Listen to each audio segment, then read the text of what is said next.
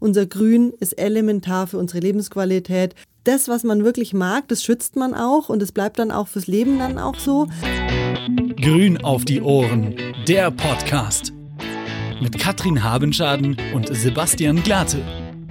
Herzlich willkommen zu Grün auf die Ohren, dem schnellsten und informativsten Politpodcast Münchens. Hier könnt ihr Katrin Habenschaden, die Oberbürgermeisterkandidatin der Grünen für die Stadt München, besser kennenlernen. Katrin, hey, wie geht's dir? Mir geht's gut, ich habe heute ein bisschen Stress, aber es stecke ich gut weg und Ja. jetzt haben wir es ja gemütlich, wir zwei. Ja, genau. Machen wir, machen wir mal ganz ruhig heute. Machen wir mal langsam, genau. Genau. Mein Name ist Sebastian Glate und ich bin der Moderator dieses Podcasts und wir sprechen heute über Grünerhalt. Wir haben gerade schon kurz off-Record ähm, kurz drüber gesprochen. Ähm, was kann ich mir denn unter Grünerhalt vorstellen? Wie würdest du das denn beschreiben? Also hier geht's uns ähm, bei den Grünen tatsächlich, das ist die Doppelung dann auch des Wortes, nicht um uns selbst, sondern hier geht's ähm, um unsere Grünflächen und wirklich unser Grün, unsere Pflanzen in der Stadt. Ähm, das ist ganz wichtig, dass wir uns natürlich auch als ökologische Partei dem ganz stark annehmen. Ähm, da geht's um unsere, unsere Wiesen, da geht's aber auch eben um unsere Bäume, da geht's um die Hecken, da geht's um Lebensraum ähm, für Tiere, da geht's eben auch um die Artenvielfalt, aber da geht's auch um unser aller Lebensqualität, weil ähm, unsere Grünflächen in ihrer Ausgestaltung sind sie unterschiedlich, aber alles haben alle haben sie eins gemeinsam. Wir können ohne sie nicht leben in dieser Stadt. Wir brauchen sie einfach, damit es uns dort gut geht. Und deswegen ist es immer wichtig, gerade in einer Stadt, die ständig wächst, darauf zu achten, dass sie erhalten bleiben. Und zwar in ihrer ganzen Vielfalt, die es nun mal gibt, ob das die einzelne Hecke ist, die für die, für die Spatzenkolonie unwahrscheinlich wichtig ist, weil die tatsächlich Hecken brauchen. Bäume reichen denen nicht. Ob es die großen Bäume sind, die wirklich auch eine starke kühlende Funktion haben in heißen Sommern, oder ob es die Wiesen sind, auf denen wir eben alle Fußball spielen oder liegen und ja, dann eben auch die Käfer leben. Also das ist ganz unterschiedlich. Wichtig ist nur, unser Grün ist elementar für unsere Lebensqualität und deswegen logischerweise, die Grünen setzen sich davon, dafür ein, dass wir eben auch in der wachsenden Stadt möglichst viel davon erhalten können. Das hört sich auf jeden Fall sehr sinnvoll an. Jetzt denke ich mir natürlich trotzdem, ach ja, München, München ist ja so eine grüne Stadt. Also denkt man sich immer so. Ne? Also da täuscht vielleicht auch so ein bisschen der englische Garten drüber hinweg, der einer der größten innerstädtischen Parks weltweit ist. Aber es ist ja tatsächlich so, dass München im Vergleich zu anderen Städten gar nicht so grün ist. Also es gibt ein Ranking, da ist München auf Platz 24 hinter Hamburg und Berlin, was man jetzt vielleicht in der ersten, äh, im ersten Moment auch gar nicht denken würde. Woran liegt denn das oder was, was können wir denn noch besser machen, würdest du sagen? Also klar ist, genau diese beiden großen ähm, Eyecatcher, nenne ich sie mal, der englische Garten, vielleicht auch der Nymphenburger Park und dann eben auch die Isar, die lenken so ein bisschen davon ab, dass wir eben pro Person nicht so besonders viel Grünfläche ähm, für, für jeden oder jede einzelne von uns zur Verfügung haben. Und dass es darüber hinaus auch gar nicht so viele ähm, Grünflächen gibt. Ähm, und das ist natürlich aus verschiedensten Gründen einfach schlecht. Sie fehlen uns einfach für unsere Lebensqualität. Ähm, und beim Baumbestand ist es übrigens ähnlich. Wir verlieren von unseren ganz, ganz wichtigen großen Bäumen jedes Jahr ungefähr 2500. Und zwar netto. Also trotz Nachpflanzungen gibt es jedes Jahr ungefähr mindestens 2000 Bäume weniger in dieser Stadt. Und das ist dramatisch tatsächlich. Die brauchen wir als Lebensraum ähm, auch für Tiere, aber wir brauchen sie eben vor allen Dingen auch deswegen, weil sie ein CO2-Speicher in die, äh, im, im besten Sinne sind und weil sie eine hohe Kühlfunktion haben. Das heißt, alles, worüber wir ja jetzt ganz oft reden, weil die Sommer immer heißer werden, das kann, dem kann durch Bäume wirkungsvoll entgegen, was entgegengesetzt werden. Aber wenn wir natürlich immer mehr verlieren, dann eben nicht mehr. Jetzt hast du gerade schon vorgegriffen, da wollte ich eigentlich nachher noch äh, mit dir genauer drauf eingehen, aber dann machen wir das doch direkt jetzt.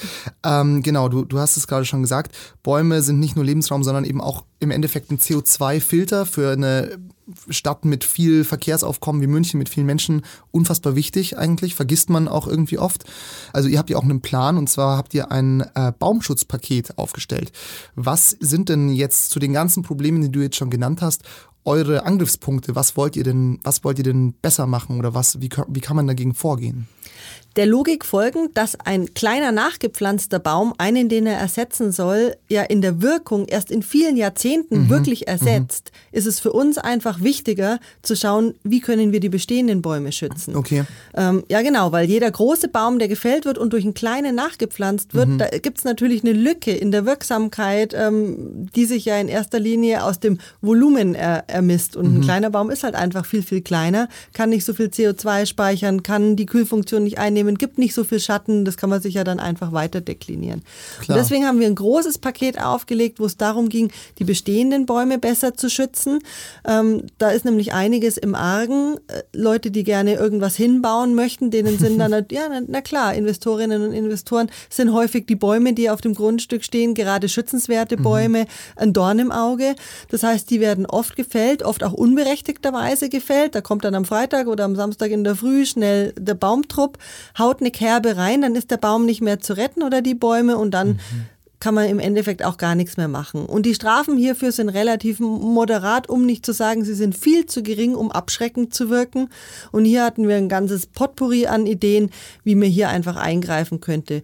Höhere Strafen war eins, aber eben auch zum Beispiel ja sowas wie eine bessere Erreichbarkeit der unteren Naturschutzbehörde, die Behörde, die dafür zuständig ist, eben tatsächlich auch in diesen Zeiten, ähm, in denen diese Baumfelltrupps normalerweise so los anrücken. Mhm. Ich, ich glaube auch, also es ist ja, es ist ja oftmals so, also ich weiß jetzt nicht ähm, genau, wie hoch die Strafen sind, die ihr euch vorstellt. Wahrscheinlich, aber wenn wir da jetzt über irgendeinen Bauträger reden, würde der das wahrscheinlich sogar auch schlucken, auch wenn das ein paar tausend Euro sind. Natürlich, ja. wenn dafür einfach mehr äh, an, an, Möglichkeiten, ähm, an, an Baurecht, mehr an Baurecht rausspringt, dann sind die Strafen natürlich vernachlässigbar an dieser Stelle. Ja. Aber es gibt eben schon eine Range und da kann man natürlich schon sagen, da setzt man dann mal oben an, ja. um zumindest im Rahmen unserer rechtlichen Möglichkeiten eine gewisse Abschreckung zu erzielen. Ja. Nee, absolut. Ich glaube, was halt auch hier, wie, wie bei so vielen Sachen natürlich, ist es natürlich immer, also es ist eigentlich immer eine bessere Idee wahrscheinlich für, also ein Verständnis dafür zu schaffen, als jetzt nur über, über Strafen zu gehen. Das ist jetzt vielleicht bei einem, bleiben wir mal dabei, jetzt bei einer großen Bauträgerfirma, die dann selber da auch gar nicht wohnen in der Stadt vielleicht oder ist denen vielleicht jetzt ein bisschen egal, aber die Leute, die tatsächlich ein Haus haben oder eine Doppelhaushälfte oder was auch immer, ich meine, die denken sich auch, hey, jetzt steht hier die Tanne vor meiner Terrasse, da kann ich jetzt mich nicht sonnen den ganzen Tag. Aber auch da müsste man dann wahrscheinlich einfach mal schauen, dass die Leute halt verstehen, wie wichtig sowas eigentlich ist. Also vielleicht auch einfach positiv ein Verständnis dafür zu sorgen, dass halt auch in so einem urbanen Raum Natur und Mensch ja irgendwie koexistieren muss. Das finde ich auch total wichtig. Von daher dieses Grundverständnis erstmal zu wecken ähm, für die Notwendigkeit eben von Grün und eben auch von Bäumen. Ähm, das kann man ja zum Beispiel, wie du richtigerweise sagst, positiv auch besetzen. Ja, da kann man zum Beispiel eine gute Kampagne aufsetzen von Seiten der Stadt, die genau aufzeigt, was nützen uns die Bäume eigentlich, ja. ja? Oder wofür brauchen wir eben genau unser ganzes Grün? Und wie schade wäre es, wenn wir das alles verlieren würden? Oder ja. was würden, wie würden die Temperaturen steigen? Zum Beispiel auch ganz konkret, wenn in der und der Straße ähm, ja die Bäume auf einmal nicht mehr da wären. Also da gibt es so verschiedene Möglichkeiten und ich finde auch, das wirklich im, im, im Positiven zu vermitteln, ja Ganz häufig sind die, die, die Bäume in den Straßen ja auch positiv besetzt. Die Leute lieben ihre Bäume, mögen ja. die wahnsinnig gern, sind Ortsbildgestalten, wie man so schön äh, im mhm. Planer spricht. Das stimmt, sagt, auch auf ja. vielen so Stadtwappen sind, sind, dann irgendwelche Tannen mit drauf. Ja, oder, oder so, sind ne? halt einfach auch wichtig für die Leute, die dort leben, ähm, weil sie da auch ihre Bänke drunter haben oder weil ja. dort der Spielplatz situiert ist und, und, und. Also man kann sich ja an vielen Stellen gar nicht gut ohne vorstellen mhm. und ähm, von daher verstehe ich das eben auch gut, dass mit uns zusammen, das sind wir nämlich nicht alleine, sondern sondern auch die Stadtgesellschaft sehr, sehr ja, empfindlich ist, wenn wirklich die Bäume verschwinden aus den Straßen. Mhm. Da bekommen wir viele Zuschriften und viele mhm. Anrufe ähm, schon im Vorfeld, wenn sowas geplant ist. Ja, das Ach, treibt Wahnsinn. ganz viele Menschen um und ich kann es auch verstehen, muss ja, ich das ist, Aber das sagen. ist ja total positiv. Das bedeutet ja, es gibt schon Leute, die auch eine Sensibilität dafür haben. Absolut, ne? absolut. Genau, ein anderes, ein anderer Punkt. Ähm, zum Thema Verschmelzung von Urbanität und äh, Natur ist euer Modellprojekt Klimaschule, wo ähm, das Wilhelm Hausenstein Gymnasium über verschiedene Initiativen ja, wie soll man sagen, eine Klimaschule werden möchte im Endeffekt. Kannst du mir da auch noch ein bisschen was drüber erzählen? Mhm, also das ist eine Initiative, die zwei Ansatzpunkte hat. Einmal natürlich eine Klimaschule, die das auch ganz stark sozusagen in der, in der Wissensbildung mit aufgenommen mhm. hat, das, den ganzen Themenkomplex. Mhm. Ich war da letztens dort und da wurde mir das auch erzählt. Das ist schon so geplant und da mhm. freuen sich auch tatsächlich ähm, ja die Schulleitung und auch die Lehrerinnen und Lehrer drauf, ähm, dass das dann eben auch mal ein ganz deutlich deutlicher Schwerpunkt sein mag. Und dann aber eben auch im Neubau, da, da wird ja neu gebaut, das auch von Anfang an eben mit einzubeziehen und hier wirklich ähm, auch was die Gebäudestandards angeht, was die Bebauung angeht, was auch die Begrünung angeht, Fassaden, Dachbegrünung und so weiter, eben auch ähm, den Baumerhalt angeht, diese ganzen Punkte, ähm, das wird da alles mit einbezogen und so im besten Falle, was wir hoffen, wir wissen es noch nicht genau, ob es gelingt, aber dann auch wirklich in alle Aspekte gehend eine wirkliche, eine wirkliche Modellschule für den Klimaschutz zu schaffen. Ich finde, es hört sich total spannend an, ehrlich gesagt, weil weil, also du hast es gerade schon gesagt, das Dach soll bepflanzt werden, äh, die Fassaden sollen bepflanzt werden. Also es hört, also es hört sich für, für mich einerseits sehr modern an, das mhm. so, so anzugehen und auch eigentlich total, also total schön. Also es gibt ja auch für die, für die Schüler auch immer viele Möglichkeiten, dann da dann aktiv zu werden. Und das hört sich vielleicht im ersten Moment, denken sie, soll ich da Hochbeet oder was auch immer. Aber den meisten macht es dann wahrscheinlich doch Spaß, wenn sie mit drin hängen. Also ich denke zum Beispiel an meine Schule, das Ernst-Mach-Gymnasium in Haar, wo ich Abitur gemacht habe. Mhm. Die sind auch, ähm, da gab es auch einen sehr engagierten Lehrer, der hat dann ähm, zum Beispiel die ganzen Fenster ausgetauscht, damit die klimaeffizienter sind und halt so den Leuten halt gesagt, so, ja, macht's halt, wenn die Heizung ist, nicht das Fenster auf, so, also No-Brainer, aber Kinder in der Schule ist halt auch so viel egal, einfach, da muss man halt einfach nur so eine, ähm, ein Verständnis dafür schaffen. Ja. Und ein anderer Lehrer von uns hatte immer Bienen, also es gab dann so eine Imkerei, ähm, Arbeits, Arbeitsgruppe, Arbeitskreis und die haben halt immer ihren eigenen Honig dort gemacht, das fand ich eigentlich auch immer total cool. Also mhm. so und wenn ich, wenn, wenn du dich jetzt zurückerinnerst, ähm, was sonst ähm, ist dir aus der Schulzeit dann auch so richtig in ganz, ganz tiefer Erinnerung geblieben, dann merkt man eben, ich schätze mal, es ist bei dir so ähnlich wie bei mir. Da ist auch viel verloren gegangen am, sage ich mal, Fachwissen aus, Na, den, ja. aus den Fächern. Genau, bei mir ist es ähnlich. Stichpunkt großes Latinum. ja, genau. Also, aber sowas ist dir eben in deutlicher Erinnerung geblieben. Absolut. Du kannst sogar noch ganz konkret sagen, was da eben die Inhalte waren. Total, ja. Und das ist natürlich auch die Chance, ja. Mhm. Ähm, wirklich hier den Schülerinnen und Schülern, schon den Jugendlichen einfach die wichtigsten Punkte hier beizubringen. Das hat man für sein Leben mit dabei. Und so kann das auch funktionieren mit dem Klimaschutz, wenn einfach die Notwendigkeit ähm, schon von Anfang an vermittelt wird. Genau, also ich finde es, ich es immer schön, wenn dann, wenn dann eben so Theorie und Praxis verschmilzt und eben auch in der Stadt dann was Grünes gemacht, also was Grünes angepflanzt wird. Ich glaube, so kannst du es den Leuten oder den Kindern in dem Fall ja ganz unterschwellig einfach beibringen, so dass es auch schön ist, das zu haben. Das ist ja auch die gesagt. Grundidee an den, an den Urban Gardening Projekten, die wir ja sehr, mhm. sehr gerne noch an viel, viel mehr Stellen in der mhm. Stadt gerne hätten, dass eben das, was man wirklich mag, das schützt man auch und es bleibt dann auch fürs Leben dann auch so. Und von daher genau nicht nur die Kinder, aber da ja. ist natürlich der Effekt dann auch entsprechend, aber auch die Erwachsenen, um, um so Hochbeete, um die man sich dann auch im öffentlichen Raum dann einfach gerne kümmert, mhm. ja, die beschützt man einfach gut und ja. ja.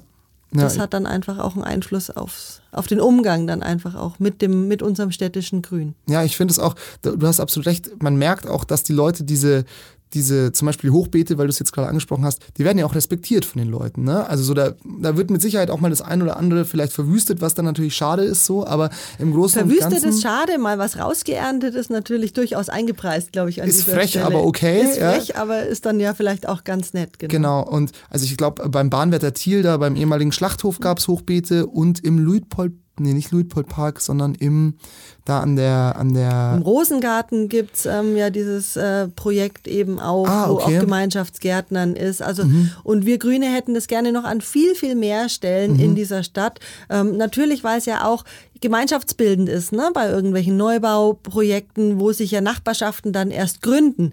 Da ist es ja auch unwahrscheinlich, äh, ja, da findet man zusammen, wenn man gemeinschaftlich einfach ähm, pflanzt und gärtnert. Absolut. Jetzt sind wir ein bisschen, ein bisschen in die, ins Kleingärtnertum abgedriftet, was ich tatsächlich noch mit dir besprechen wollte.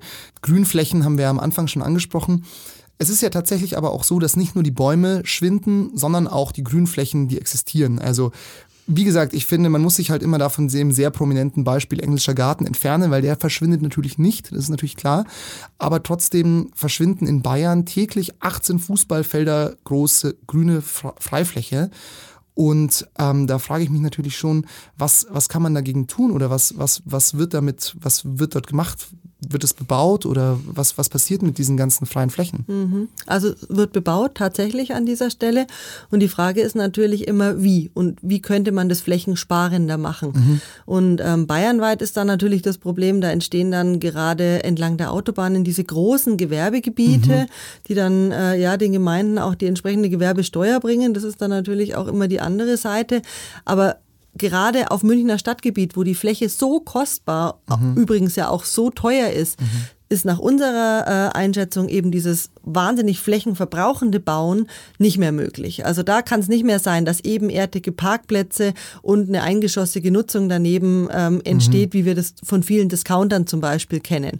Also Stimmt, das darf einfach zukünftig überhaupt nicht mehr sein. Hier müssen die Nutzungen übereinander gestapelt werden. Übrigens genauso noch wie es Parken, wenn es denn noch erforderlich ist, ähm, wegen der Dezentralität, dass jemand mit dem Auto hinkommen muss. Aber dann muss, müssen auch die Parkplätze Parkplätze gestapelt werden, sodass einfach für sowas nicht so viel Fläche verbraucht wird, sondern die Nutzungen dann eben entsprechend in die Höhe gehen. Dann gibt es eben eine Parkgarage, um es jetzt einfach mal einfacher zu sagen, ja, dann muss genau. es einfach eine Parkgarage geben und ähm, das ja. einflächige der einflächige Gewerbebau braucht dann eben noch die entsprechenden Wohnungen für die Mitarbeiterinnen und Mitarbeiter direkt oben drüber. Ja, wäre ja eigentlich auch eine gute Idee. ne? Ja, natürlich, das ist also in vielerlei ja clever, eine ne? richtig gute Idee. Ja, absolut. Ähm, genau, aber Fakt ist trotzdem eben, dass viele äh, Grünflächen verschwinden, was natürlich auch unvermeidbar ist, weil es muss ja auch gebaut werden, wie du schon sagst. Ähm, nichtsdestotrotz muss man es eben auf die Effizienz, äh, auf die Effizienz gucken. Ähm, jetzt frage ich mich andersrum, ist es denn möglich, noch neue Grünflächen zu schaffen? Das ist absolut möglich. Ähm, da bin ich wieder bei der Umstrukturi Umstrukturierung, auch kein mhm. ganz einfaches Wort, genau. also wir haben ganz viele Flächen in der Stadt, die man sich genau auf diese Frage hin, kann man das nicht anders nutzen? Kann man das nicht vielleicht auch entziegeln? Kann man die, das, was man braucht, nicht auf weniger Platz und dann eher nach, in die Höhe, nach, nach oben bauen. Und dann hätte man eben vielleicht eben auch die Möglichkeit, dass man ja neue Grünflächen schafft. Und da ist meines Erachtens oder unseres Erachtens noch ein hohes Potenzial in der Stadt. Ja, mhm. wenn man sich jetzt zum, wenn man zum Beispiel bloß mal an den Euro-Industriepark denkt, mhm. der ist ja in vielfacher Hinsicht so, wie es ich gerade erklärt habe. Also flach, große, großer flach, Parkplatz. großer Parkplatz, genau. Ja. Und das aber über eine riesengroße Fläche mhm. hinweg, ja.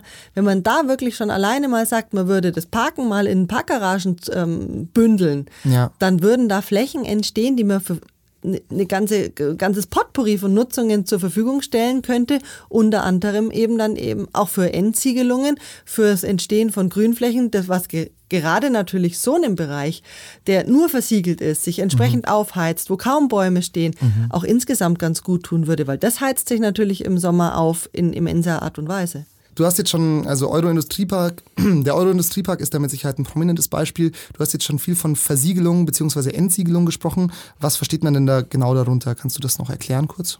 Versiegelung bedeutet, ähm, wenn der Boden so überdeckt wird mit Beton oder mit Pflastersteinen, womit auch immer, dass eben das Wasser nicht mehr abfließen kann ah, und okay. natürlich in die andere Richtung dort auch überhaupt nichts mehr wächst. Also das versteht man unter Versiegelung. Ein Problem ist eben genau, es wächst nichts mehr, es kann dort nichts mehr wachsen. Das andere Problem ist, es ist keine Aufnahmefähigkeit vom Regenwasser da, was gerade in Zeiten, in denen es auch immer mehr Starkregen gibt, mhm. ähm, aufgrund de des Klimawandels, immer mehr zum Problem wird.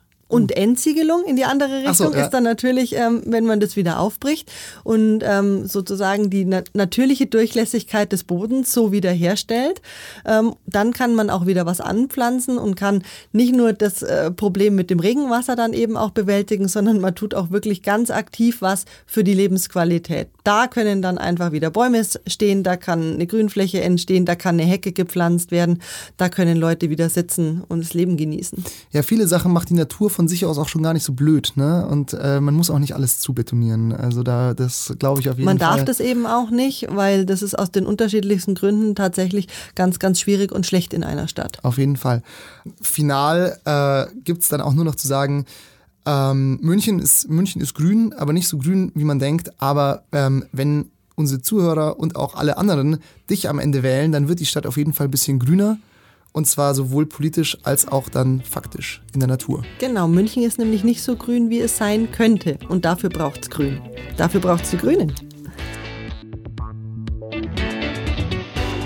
Grün auf die Ohren ist eine Produktion von Bündnis 90 Die Grünen, Stadtverband München und Donkey Shot Entertainment. Verantwortlich für alle Inhalte dieses Podcasts Bündnis 90 Die Grünen. Weitere Infos findet ihr unter katrin-habenschaden.de und grüne-münchen.de.